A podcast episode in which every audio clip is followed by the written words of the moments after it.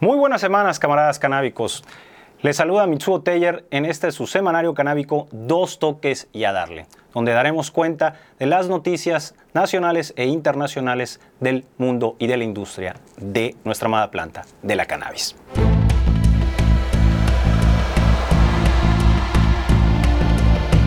En la primera noticia tenemos que la Suprema Corte de Justicia de la Nación discutirá el 28 de junio un proyecto que invalida con efectos generales la prohibición para que el gobierno autorice el consumo individual de cannabis con fines recreativos.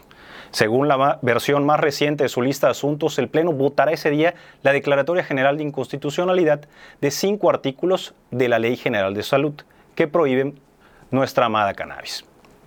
Para que esto sea una realidad, se requiere que ocho de los once votos de los ministros eh, sean efectivos. Una vez que la Corte anule estos artículos, la COFEPRIS ya no tendrá fundamento legal para negar permisos a personas interesadas en cultivar y consumir su propia marihuana. Pese a que la Corte emitió jurisprudencia sobre el tema desde febrero del 2019 hasta la fecha, COFEPRIS sigue negando los permisos, lo que obliga a los interesados a tramitar amparos para obtenerlos.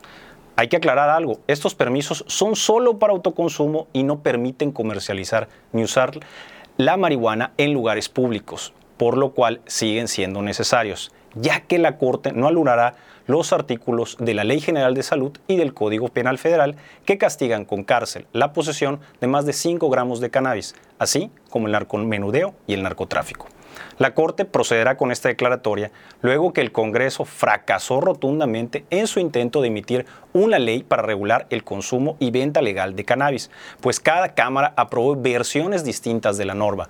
La ley del Senado tenía una visión más comercial y de negocios y creaba el Instituto Mexicano para la Regulación y Control de la Cannabis, mientras que la versión de los diputados se enfocaba en proteger la salud pública y en la producción para autoconsumo. En la siguiente noticia, la titulamos Se adelantan los que pueden, no los que quieren.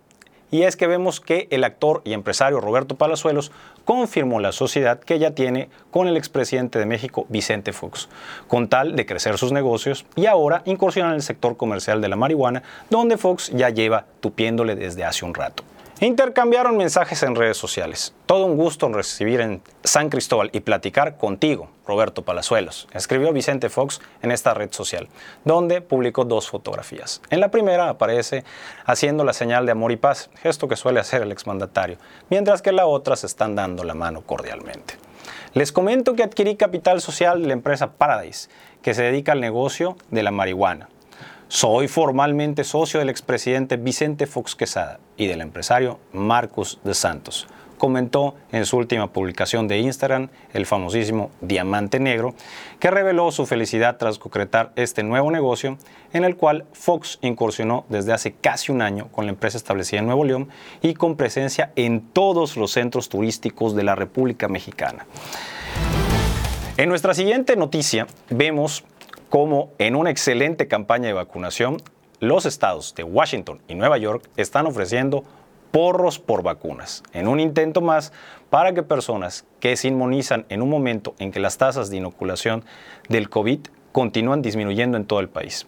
Las tiendas que expenden marihuana en estos estados del noreste, donde se legalizó el uso recreativo de la planta en 2012, podrán ofrecer un porro gratis a cualquier persona de 21 años o más que se vacune en clínicas habilitadas.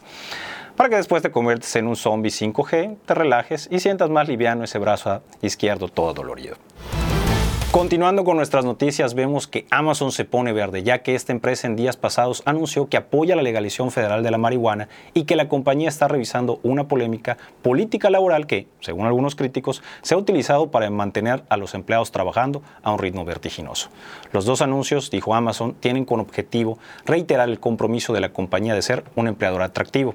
En una publicación de su blog, Dave Clark CEO de la División Mundial de Consumidores de Amazon, dijo que los cambios en las leyes estatales sobre la marihuana significan que Amazon ya no incluirá la sustancia de pruebas de drogas realizadas para ser contratado en la compañía y que la sustancia ahora será tratada de igual forma que el alcohol. Pues oigan, si te van a explotar laboralmente, lo mejor que puedes estar es bien pacheco.